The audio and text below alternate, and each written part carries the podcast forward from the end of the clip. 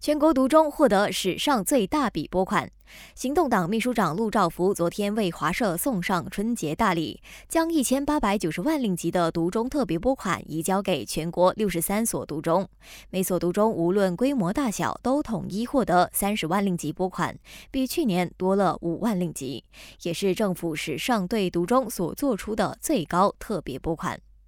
身兼交通部长的陆兆福希望，往后无论谁执政，这个在农历新年前中央政府向独中发放拨款的做法，可以成为一个新的标准或制度化拨款。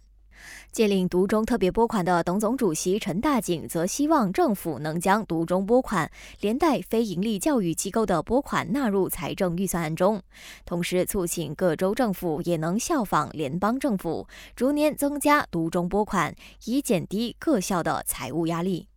换个焦点，随着柔州道路使用者数量增加，加上柔佛新加坡边境关卡情况，柔佛州大臣拿督温哈菲兹宣布，中央政府和柔州政府将成立联合工作小组，以探讨柔州的交通计划，而新山综合交通管理和疏散需要成为优先处理事项。另外，柔佛移民局预计，在来临的农历新年期间，会有超过四十万人次将通过柔佛长堤和马新第二通道入境我国。有鉴于此，柔州移民局已经采取多项措施，包括确保新山关卡两百八十四个出入境柜台以及第二通道关卡的一百六十九个出入境柜台都能全数运作，同时会开启逆向车道来舒缓交通，以应付激增的入境人次。感谢收听，我是余文。